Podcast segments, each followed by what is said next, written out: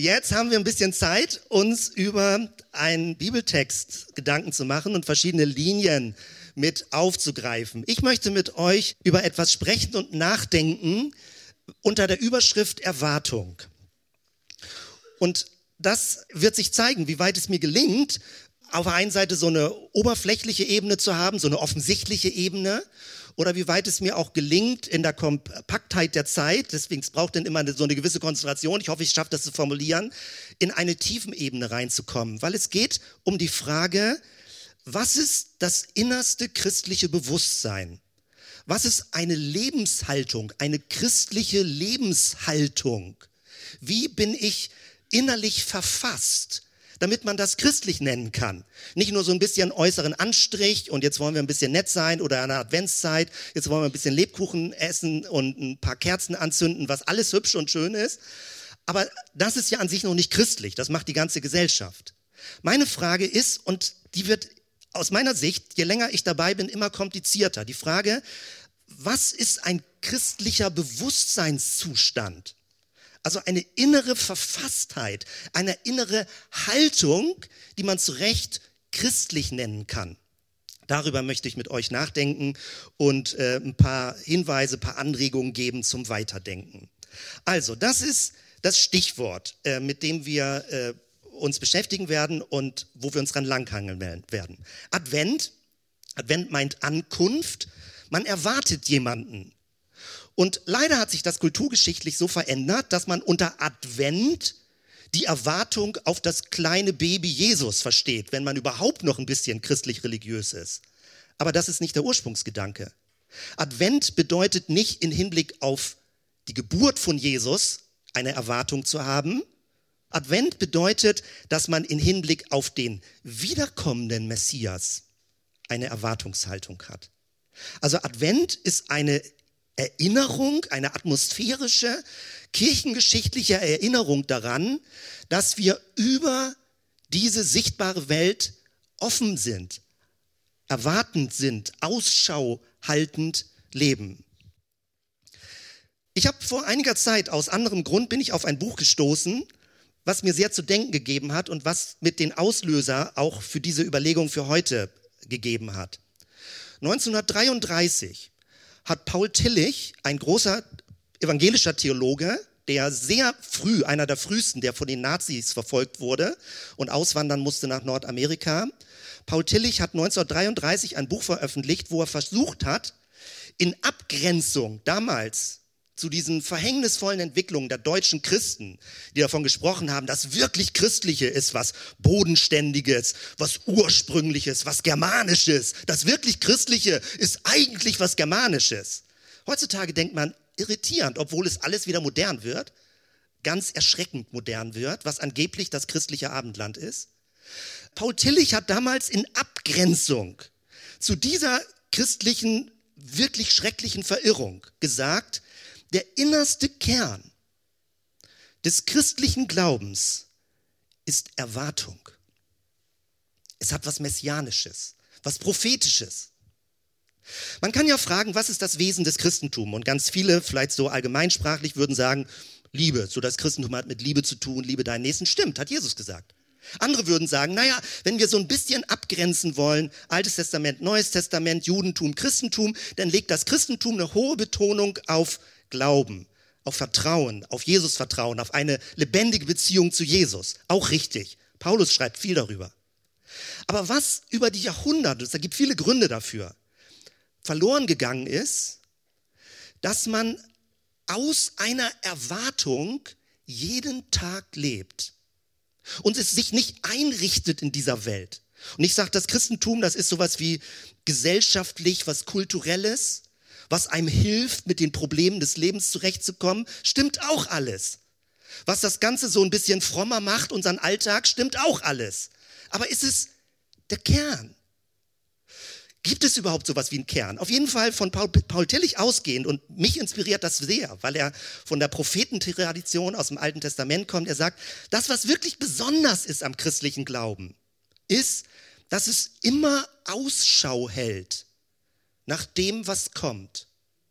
Und da möchte ich heute Flöcke einrahmen, Kerben tiefer schneiden, weil du vielleicht den Eindruck hast, hm, so fühlt sich dein Leben gar nicht an, dass du aus einer permanenten Erwartung herauslebst. Wenn wir heutzutage in der deutschen Sprache das Wort Erwartung hören, ich, mir geht's jedenfalls so, dann höre ich sehr leicht Erwartungsdruck. So etwas wie an dein Leben, du bist Arbeitnehmer, du bist Vater, du bist Mutter, du bist keine Ahnung, du spürst Erwartungsdruck. Also das Ganze bekommt so eine Negativdynamik, Erwartungen zu haben, an jemanden Erwartungen zu stellen.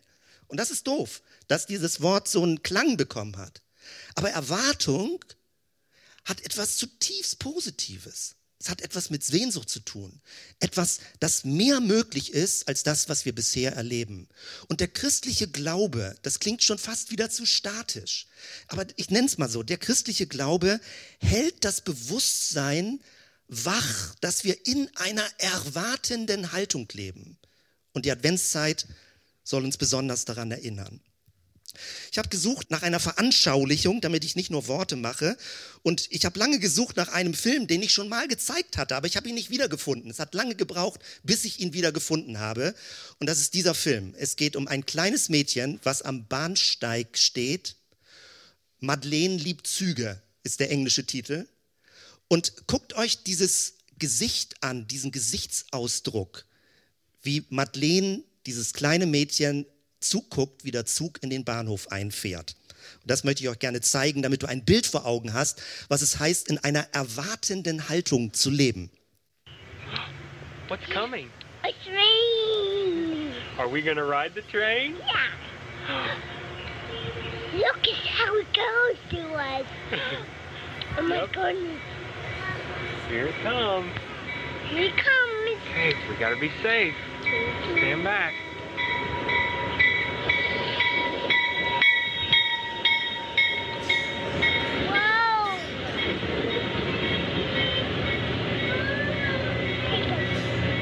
Let's get on the train.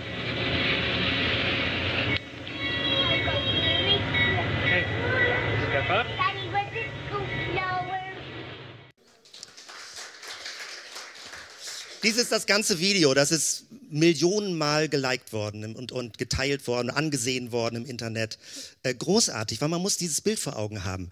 Es gibt ja diesen ganz alten Gospel, Gospel Train, Come on board, little children. Ja, wir das zu sehen, es fährt ein Zug, ein Zug des Heils, ein Zug der Erneuerung, ein Zug der Veränderungskraft, kommt aus Gottes Zukunft und wir werden eingeladen einzusteigen dass wir dabei sind. Behalt dieses Bild in Erinnerung, wenn wir uns jetzt genauer äh, über Worte praktisch mit diesem Thema beschäftigen.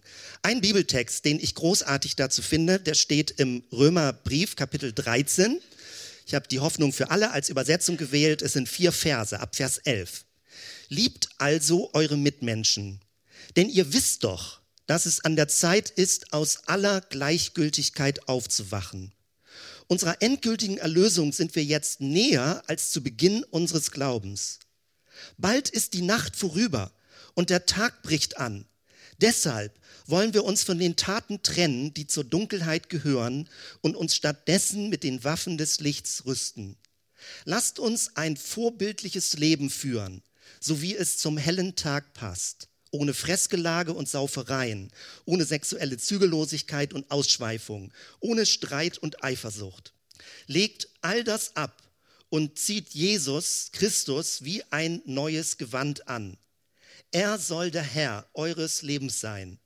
Darum passt auf, dass sich nicht alles um eure selbstsüchtigen Wünsche und Begierden dreht. Der Luthertext, wenn man das in der Lutherbibel äh, liest, dann steht dort die Überschrift Leben im Licht des anbrechenden Tages. Und das beschreibt eine grundlegende Haltung, erwartend, Ausschau haltend zu leben. Häufig ist das Christentum, wenn diese innere Haltung, wenn dieses Bewusstsein verloren geht, dann fängt das Christentum an, moralisierend zu werden. Denn geht es darum, das Leben von Menschen zu beurteilen, wer ist besser, wer ist weniger gut, wer ist drin, wer ist draußen. Man kommt so in so einer Skala, irgendwie wird so Daumen hoch oder Daumen runter gemacht. Hier, wenn du das so schnell mitverfolgen konntest, geht es um eine Lebensveränderung, die in Hinblick auf die kommende Welt entsteht, Nicht als Druck, nicht als Vorwurf, nicht als, als Anspruch, sondern als etwas, wo ich sage, in Hinblick auf das Neue, auf die Erwartung hin des Neuen, werde ich Verhaltensweise der Dunkelheit ablegen. Das kurz vorab und das gucken wir uns jetzt noch mal ein bisschen genauer an. Ich möchte mit dir anhand von zwei Stichpunkten tiefer reingehen in das Thema. Das erste ist, was bedeutet das? Also eine innere Haltung zu haben und welche Handlungen folgen daraus. Und damit wir das ein bisschen besser nachvollziehen können, möchte ich das mal an der deutschen Sprache ein bisschen gegeneinander abgrenzen. Es gibt das deutsche Wort abwarten, es gibt das Wort erwarten und das ist jetzt eine Wortschöpfung von mir, die das ein bisschen deutlicher macht, dann worum es gleich geht. Man könnte auch zerwarten sagen. Zerwarte nicht die Zukunft oder die Gegenwart. Was heißt das? Unsere Überschrift lautet ja erwarten. Aber das Wort warten wird ganz häufig verstanden im Sinne von abwarten. Was ist der Unterschied zwischen abwarten und erwarten? Wenn man abwartet, dann ist es so etwas wie eine innere Distanz. Man stellt sich zur Seite und guckt mal so, was passiert. Also abwartend, eine abwartende Haltung ist ein bisschen die Mentalität, Zuschauer zu sein, passiv zu sein. Man lässt sich vielleicht vertrösten auf eine bessere Welt, aber man wartet mal ab. Man gewöhnt sich an das Gegenwärtige. Noch stärker, man ist vielleicht sogar so resigniert, auch glaubensmäßig resigniert, dass man gar nicht was Größeres, was Schöneres, was Helleres sehen kann. Also abwarten ist eine Art von frommer Konsumentenhaltung. Auch wenn Leute abwartend in einen Gottesdienst kommen, dann hat man es relativ schwer, sowas, ich nenne es mal sowas wie eine Betriebstemperatur für eine Anbetungszeit zu bekommen. Ja, da denkt man, oh, jetzt müssen man die Leute so erstmal eine Weile gewinnen, bis sie dann vielleicht großzügig bereit wären, sich zu öffnen und mitzumachen. Das ist abwarten. Erwarten ist was anderes. Erwarten heißt, ich komme mit einer Öffnung und ich strecke mich schon nach etwas aus, was geschehen wird. Erwarten ist etwas Aktives, wo mein Bewusstsein aktiv sich für die Zukunft öffnet. Abwarten ist, ich stelle mich zur Seite und sage, mal sehen, was kommt.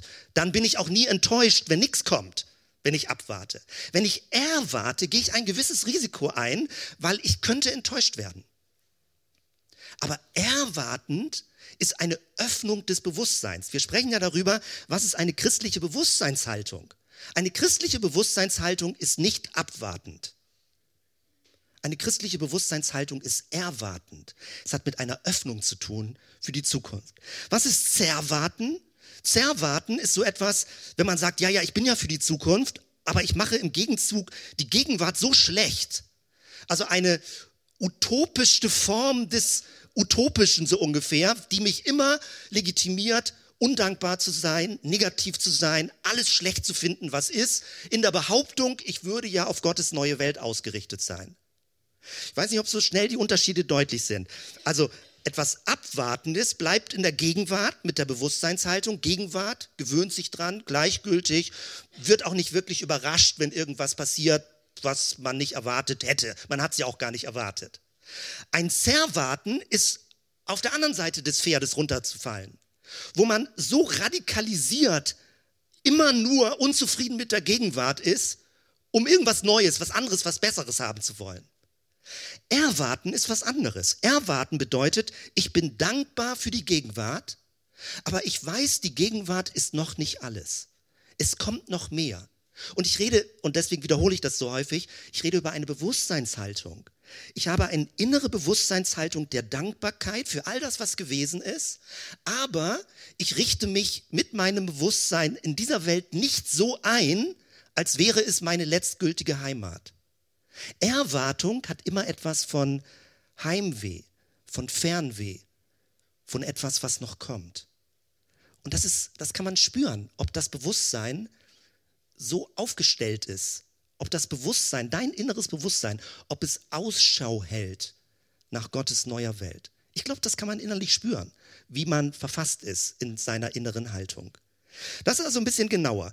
Was heißt das, eine Haltung zu haben? Eine Haltung der Erwartung oder Aspekte einer erwartenden Haltung. Ich habe wieder nach Bildern gesucht und ein Bild, was finde ich das ganz simpel und ganz deutlich macht, ist folgendes. Wenn ich etwas erwarte, öffne ich mich. Wenn ein kleines Kind einen Ball fangen möchte, muss es die Hände öffnen. Wenn Kinder ganz klein sind und du versuchst, ihnen Ball zuzuwerfen, dann wissen sie noch nicht, wie sie die geöffneten Hände halten und schaffen in dem Moment auch nicht zuzugreifen. Man muss richtig mit ihnen üben. Du musst jetzt die Hände aufmachen und wenn ein Erwachsener dahinter steht, dann fängt man zusammen vielleicht den Ball. Also man muss üben, sein Leben zu öffnen, damit man etwas empfangen kann. Es gibt das manchmal bei Leuten, dass sie bewusst so beten. Wir sind das ja aus dem Germanentum traditionsmäßig gewöhnt, mit gefalteten Händen zu beten. Hat überhaupt nichts mit der Bibel zu tun. Das hängt damit zusammen, dass man die Hände faltet und den Kopf neigt, eine gewisse Ergebenheit. Man zeigt damit eine Unterwürfigkeit und das war ein germanisches Ritual, also eine Hingabe, eine Unterwürfigkeit zu zeigen. Aber manche Leute beten bewusst mit geöffneten Händen, wo sie bewusst die Hände öffnen und sagen, ich möchte mit geöffneten Händen beten als Ausdruck einer Offenheit für Gott. Ich möchte, dass mein Bewusstsein offen ist für Gott, empfangsbereit, hörbereit, dass ich horche, dass meine Ohren, meine geistlichen Ohren auf Empfang gestellt sind. Und schon merken wir, wenn wir im alltäglichen Getriebe sind, dann geht diese Bewusstseinshaltung schnell verloren. Man hat To-Do-Listen, man muss was abarbeiten, man hat Pflichten, man muss Dinge erledigen, die Zeit drängt. Und du verlierst ein inneres Horchen, eine innere Haltung des Horchens. Das christliche Bewusstsein, ich formuliere es jetzt immer so mit dieser Kompaktform, hat eine horchende Haltung. Die Ohren sind offen für Gottes Reden und die Augen sind offen zu erwarten, dass Gott handelt. Und es ist schwer, das durchzuhalten. Deswegen reden wir drüber, damit wir gucken, was das genau bedeutet. Also im Bild ist das so wie die Hände, die geöffnet werden oder für eine Gebetshaltung. Das heißt, der Fokus geht nach außen. Es gibt ganz viel christliches Leben, was ich manchmal echt anstrengend finde, was sowas wie ein, wie ein frommer Egoismus ist. Wo man sagt, alles, also man würde es nie so nennen, aber unterm Strich muss sich alles um das eigene fromme Ich drehen. Gott muss für mich da sein, Gott soll mich segnen, es muss mir gut gehen, es muss alles nützlich sein, Hauptsache ich habe ein gutes Gefühl. Nichts dagegen einzuwenden, dass wir, sage ich mal, ein erfülltes Leben führen. Aber wenn es die Kernsteuerung des christlichen Lebens ist, dass ich Gott instrumentalisieren will für mich, ist was grundlegend schief. Weil Erwartung bedeutet, dass du gerade nach außen schaust, dass du wegschaust von dir, dass du gerade nicht selbstzentriert bist, dass du eine Öffnung hast, wohin? Zu Jesus, dem kommenden Messias, zu Gott, der eine neue Welt schaffen wird. Und viele Leute würden sagen, ihr seid bekloppt. Es wird keine neue Welt geben. Der Messias wird nie kommen. Viele Christen glauben das auch nicht mehr. Aber das bedeutet Advent. Advent bedeutet Ausschau halten nach dem Messias, nach dem messianischen Reich, das kommen wird, nach Gottes neuer vereinbarter Welt. Nach außen, nach außen das Bewusstsein zu öffnen. Nicht unbedingt nur ins Diesseits, sondern darüber hinaus in Gottes Welt. Etwas Zweites. Aspekte einer erwartenden Haltung bedeutet um die Vorläufigkeit wissen. In unserem Text haben wir gesehen, dass da bald steht, bald wird kommen. Jetzt sind wir näher als früher. Wir wissen immer dann, wenn noch etwas anderes kommen wird, hat das als Rückeffekt, dass die Gegenwart damit relativiert wird. Dass alles das, was wir jetzt erleben, noch nicht das Ende ist. Und das ist was total Schönes. Manche Leute wünschen sich, sagen, oh, ich muss doch jetzt irgendwie das Lebensgefühl, die Erfüllung finden. Aber christlich bedeutet, dass du in dieser Welt nie zu 100 Prozent erfüllt sein wirst. Manche Leute leiden daran, aber es ist gerade das Christliche, dass du eine gewisse Fremdheit hast in dieser Welt. Und du bist nicht komisch oder kaputt innerlich, wenn du diese Fremdheit spürst. Weil es gehört zur christlichen Atmosphäre, zur inneren Herzenshaltung, dass wir um die Vorläufigkeit wissen in der wir jetzt leben. Dass all das, was wir tun, mit allem, was wir lebensmäßig als Lebensleistung versuchen zu vollbringen, wo wir sagen, wir wollen uns gut engagieren, dass es aber trotzdem alles vorläufig ist. Weil es gibt noch mehr, worauf wir zugehen in Jesu Namen und was Gott vorbereitet. um die Vorläufigkeit wissen. Je tiefer man das verinnerlicht, verinnerlicht, also wieder die christliche Bewusstseinshaltung, je tiefer man das innerlich in sich aufnimmt, desto entspannter wird man für die Gegenwart. Man, je nach Persönlichkeitstyp, ich kenne das auch bei mir, kann man sowas, sowas Zwanghaftes manchmal haben, wo man so eine gewisse Verbissenheit an den Tag legt, wo man eine Idee hat, die man verfolgen will. Aber immer wenn man sich so ein bisschen runterregelt und sagt, wir leben in Vorläufigkeit, dann kann man sagen, man gibt sein Bestes für all das, was man tut, aber man muss nicht sich verkrampfen in dem, was man tut. Und man muss auch nicht unbarmherzig mit anderen Menschen werden, weil man sagt, oh, der erfüllt das nicht, was eigentlich sein müsste. Weil eine christliche Gemeinschaft lebt nicht deswegen aus Barmherzigkeit untereinander, weil wir alle mal so ein bisschen nett sein wollen. Das ist auch gut. Aber das ist zu wenig. Der inhaltliche Punkt ist, wir leben deswegen barmherzig miteinander, weil wir alle wissen, dass wir vorläufig sind in unserer Persönlichkeit. Wir sind auf dem Weg. Wir sind in der Entwicklung. Und Gott sieht uns, wie wir einmal sein werden. Und er sieht uns in Christus schon, wohin wir uns durch die Kraft des Geistes hin entwickeln werden.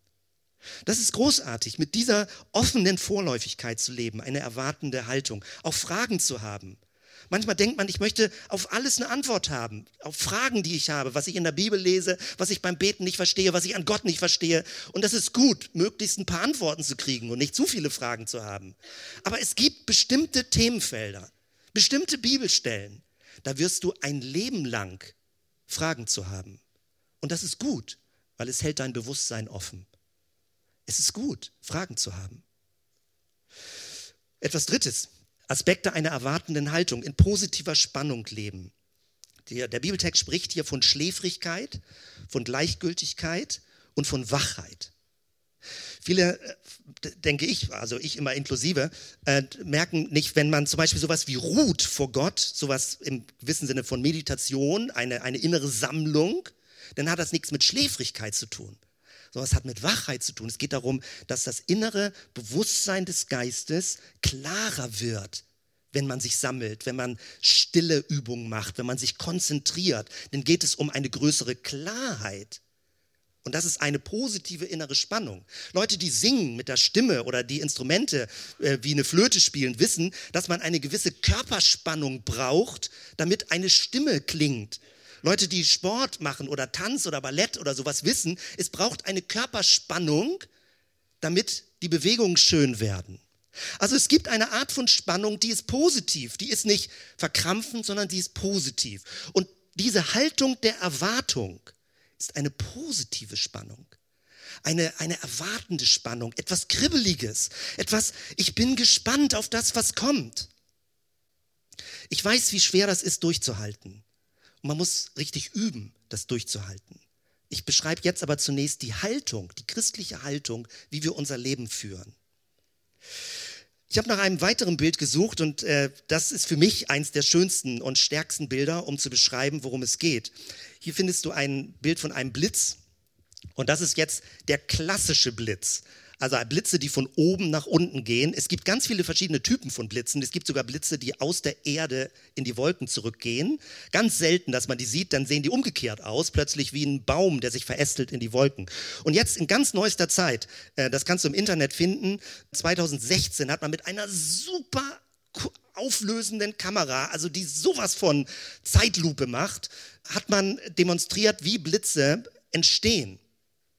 Und ganz am Anfang flackern sie so hin und her, immer nur so 50 Meter, blitzt was auf, hier und dort. Das kann das menschliche Auge nicht sehen. Das sieht nur so ein komisches Schimmern. Und aus der Wolke suchen Blitze den Punkt, wo sie auf dem Boden, wir würden sagen, einschlagen. Aber Blitze schlagen nicht ein. Ich habe das extra beim deutschen Wetterdienst nochmal überprüft und nachgelesen, äh, damit ich euch das offiziell richtig sage. Also, ich lese euch mal den Text vor. Der nicht sichtbare Vollblitz sucht sich über Verästelungen zwar von der Wolke zum Erdboden seinen Weg. In der Nähe des Bodens kommt ihm dann von einer hohen Stelle der Fangblitz entgegen.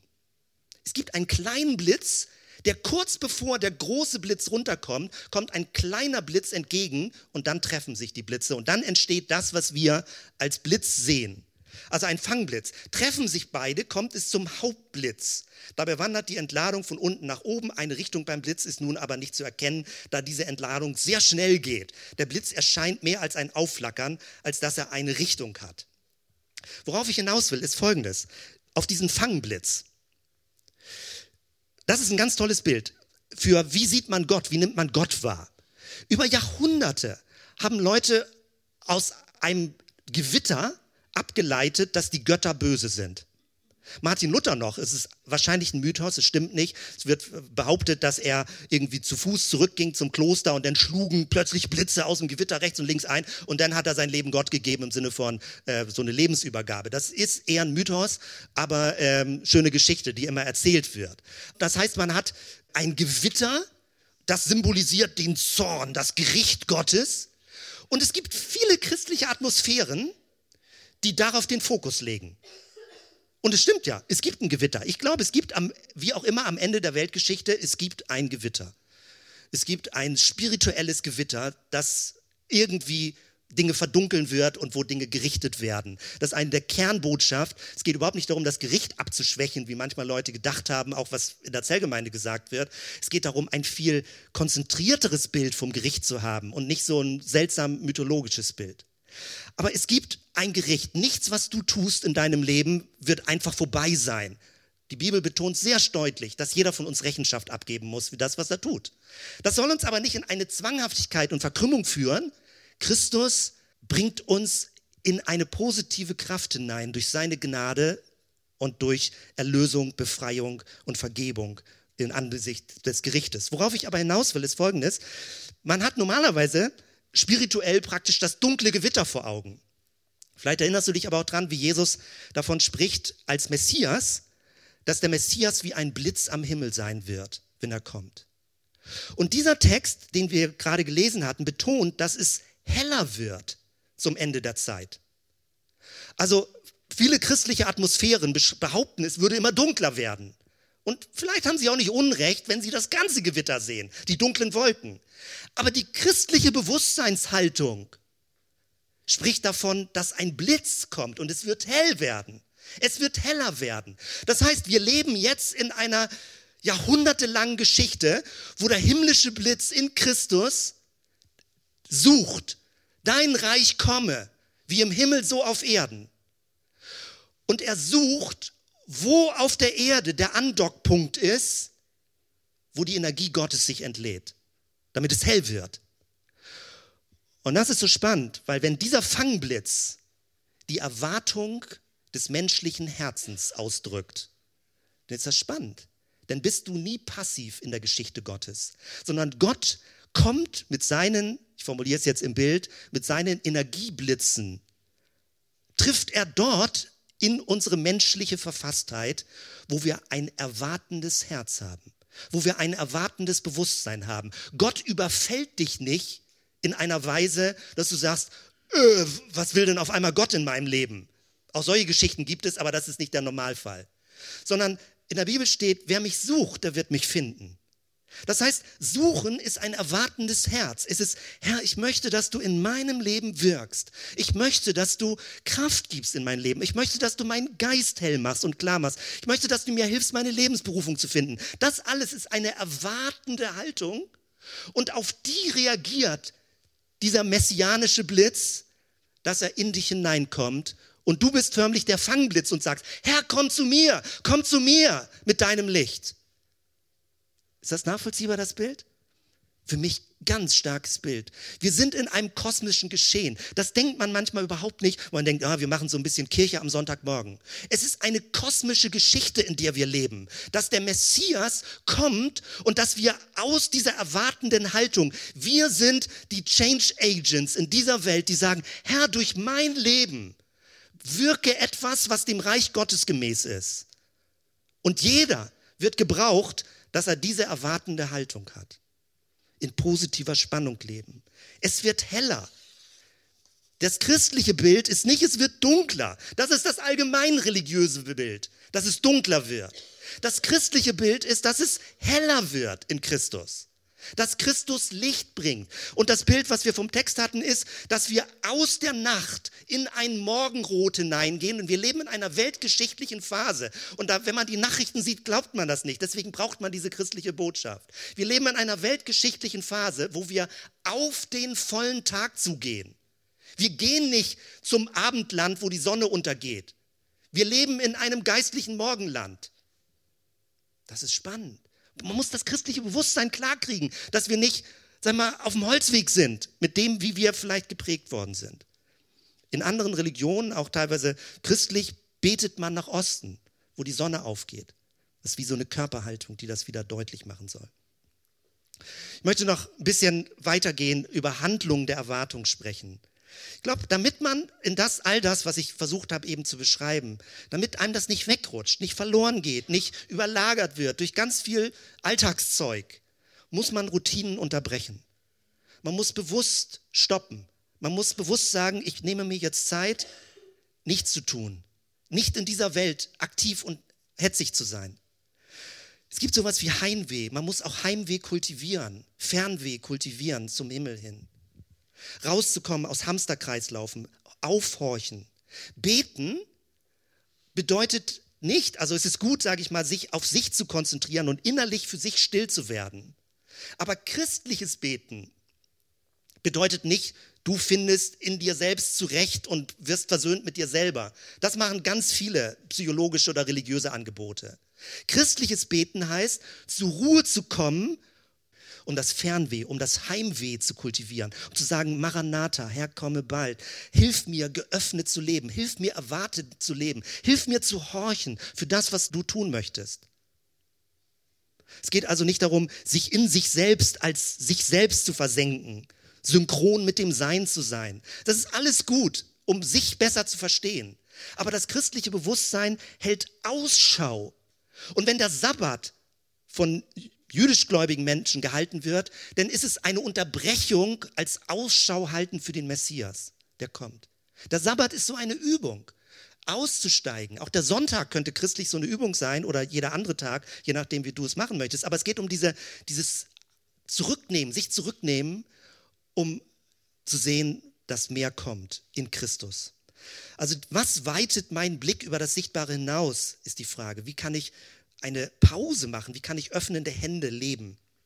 Das Zweite, Handlung der Erwartung, sich richten lassen. Ich habe das extra so doppeldeutig formuliert, im Sinne von ausrichten. Man denkt ja bei Richten immer, oh, bedrohlich. Sich ausrichten lassen. Und eins der schönsten Bilder, die ich dazu empfinde, ist ein Magnetfeld. Weil das ist für mich ein sehr modernes Bild, was mir hilft zu verstehen, worum es geht. Wenn du einen äh, Magneten hast und Eisenspäne drumherum, dann richten sie sich aus und bilden ein Muster. Oder das sieht so denn zum Beispiel aus. Oder auch, wenn wir Jesus, sage ich mal, als Energiefeld jetzt verstehen, an dem wir uns ausrichten, könnte das so aussehen.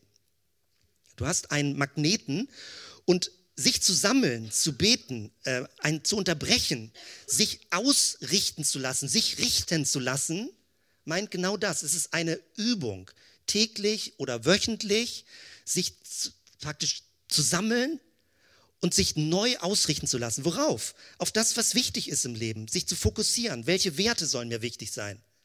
Was, wofür will ich meine Zeit einsetzen? Wofür will ich mein Geld einsetzen? Und eine Frage kann helfen, was wird im Rückblick vor Gott wertvoll sein? Man muss das Leben ständig neu austarieren. Wofür möchte ich leben?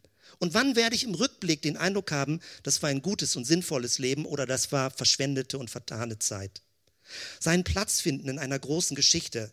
Immer, ich dachte, ich habe, als ich 18, 19 Jahre alt war, dachte ich, ah, ich bräuchte mal so eine Lebensberufung und habe ganz eisern gebetet und dachte, in drei Jahren ist es abgefrühstückt.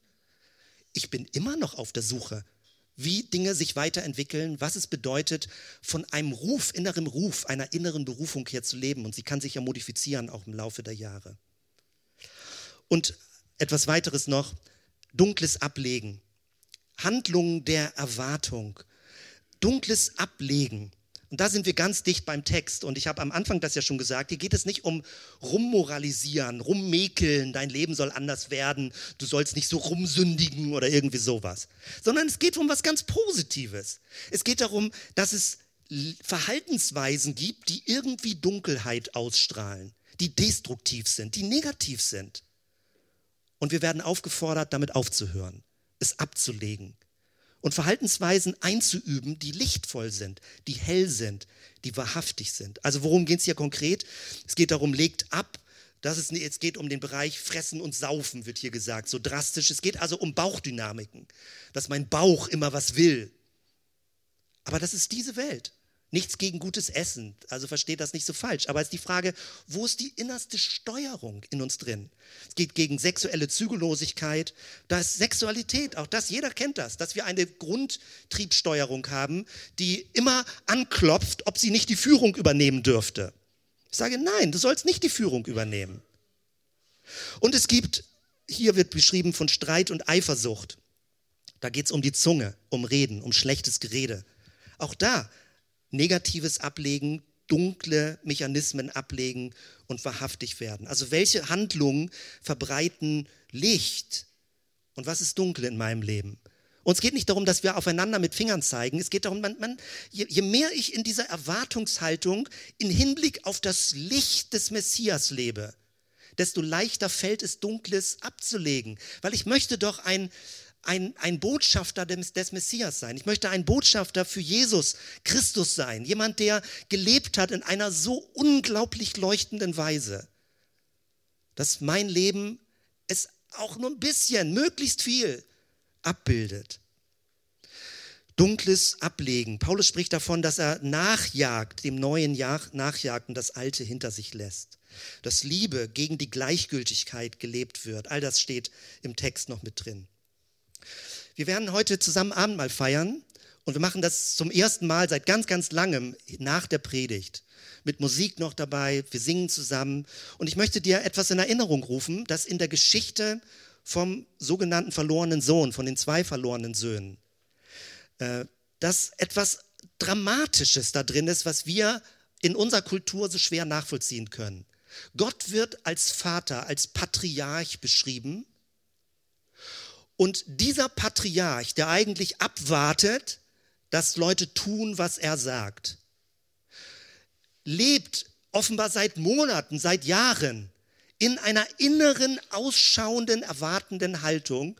Und als er den Sohn, den verlorenen Sohn über die Steppe, über die Sanddünen zurückkommen sieht, traut er seinen Augen nicht, dass der Sohn zurückkommt, der Jüngere, der verloren war. Und dann beschreibt Jesus, dass dieser Vater Gott dem Jüngeren entgegenläuft. Und in einer patriarchalischen, orientalischen Kultur war das ein Unding, dass der Patriarch dem sündigen, verloren gegangenen Sohn entgegenläuft. Worauf ich hinaus will, ist, Gott selbst in seinem innersten Wesen lebt Erwartung. Er lebt Erwartung, dass Sünder zurückkommen zu ihm.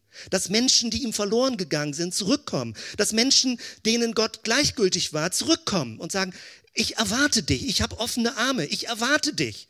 Du musst nicht erst lange kratzen und fragen und bitten und darf ich, sondern bevor du überhaupt den Mund aufmachst.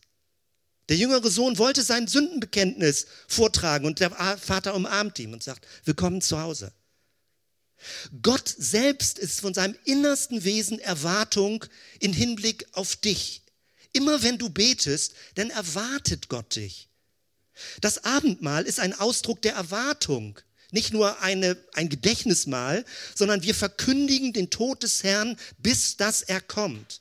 Es sind Gemeinschaften der Erwartung, der Offenheit, dass der Himmel geöffnet ist für uns, dass die Zukunft für uns geöffnet ist. Und ich wiederhole es nochmal, dass es heller wird dass die Geschichte, in der wir leben, unter geistlicher Sicht heller wird, weil der Messias eine Kraft des Lichtes ist, die alles erleuchten und durchleuchten wird und durchscheinen wird äh, in einer endgültigen Erlösung, in die wir hineingehen. Das ist eine Botschaft, die der christliche Glaube vertritt, sie ist nicht offenkundig. Man kann sagen, hm, ich sehe da keine Anzeichen für. Ja, gerade deswegen ist es ja eine Offenbarung und eine Botschaft, weil wir wären von uns alleine nicht drauf gekommen. Aber diese Botschaft richtet uns auf, die gibt uns Kraft, die erneuert uns, die bringt uns zum Engagement in dieser Gesellschaft, weil wir sagen, wir gehen auf etwas zu, was großartig ist. Und ich möchte mein Leben als Vorbereitung, als in Hinblick darauf leben. So beten wir Gott an, in dieser erwartenden Haltung, dass sein Energieblitz unser Leben berührt und uns aufbaut, ermutigt, Kraft gibt in unseren Herzen. Aber er, er macht es nicht aufdringlich, sondern du brauchst diese Erwartung, damit der Blitz dich findet und sagt, diesen Menschen, der sucht mich und ich werde mich ihm zeigen und offenbaren und begegnen und ihn berühren, so wie er es versteht und wie er es braucht. Lebe mit erwartender Haltung, damit Gott dein Leben berührt und Tag für Tag führt. Und lass uns so zusammen Abendmahl feiern, dass wir das als Symbolkraft nehmen, wie Christus sagt, erinnert euch daran, dass ihr euch erinnert für die Zukunft und nicht rückwärtsorientiert lebt, sondern Advent, Maranatha, Herr komme bald, dass wir Ausschau halten, dass wir mit Sehnsucht leben, in Jesu Namen.